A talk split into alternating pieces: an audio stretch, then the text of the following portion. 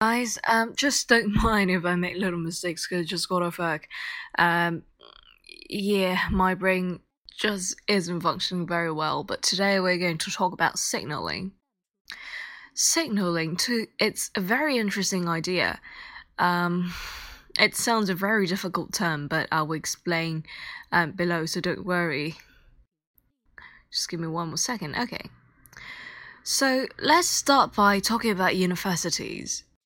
During high school, we often remind our parents again and again that we need to get into university, and not just any university but a good one.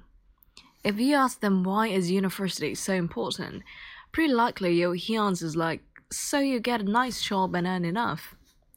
But has any one of you ever pondered over the link between university and job? Not everyone in university is smart, and surely not everyone who didn't study in college is dumb. Then why is it then that our uni affects the job that we get? This is due to signaling.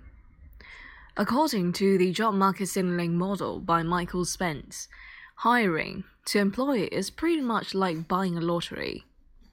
This is because at the time of hiring, the personal capability of an employee is not immediately observable. Maybe not even shortly after hiring.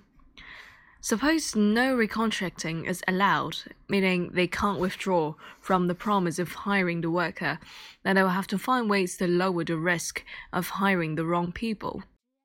And signaling is what they do. It's similar to heuristics in psychology. So to put it simple, when we make decision, we're trying to find shortcuts that leads to the most efficient and favorable decision. And setting criteria, it's one way. Although technically employees should look at every aspect of the employee during the screening process, in reality is not going to happen because the world is too big, managers are too busy, they need a faster way. In the end, these people came out with a sensible but not so intelligent idea. Why don't we hire people based on the scores since it's harder to get into good schools, doesn't it make sense that students from a good school are more capable than those from an average school? Oh, yeah, that sounds sensible. Let's do it. By setting score as the criteria, time can be much shortened and things become much more simple. And so it's been more widely adapted around the world. Other popular criteria include scores in public exam, awards, and extracurricular activities. Another example of signaling is often used as a tactic in dating.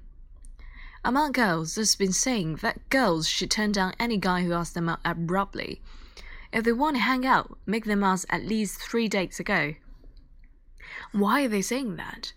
Is it because they want to play the busy card, pretending that they aren't always available? Wrong. The reason is that whether the guy is willing to wait and plan indicates this effort put into his relationship. In other words, if that person keeps asking you out three hours before meeting time, this gives signals to the girls as to how serious he is towards her.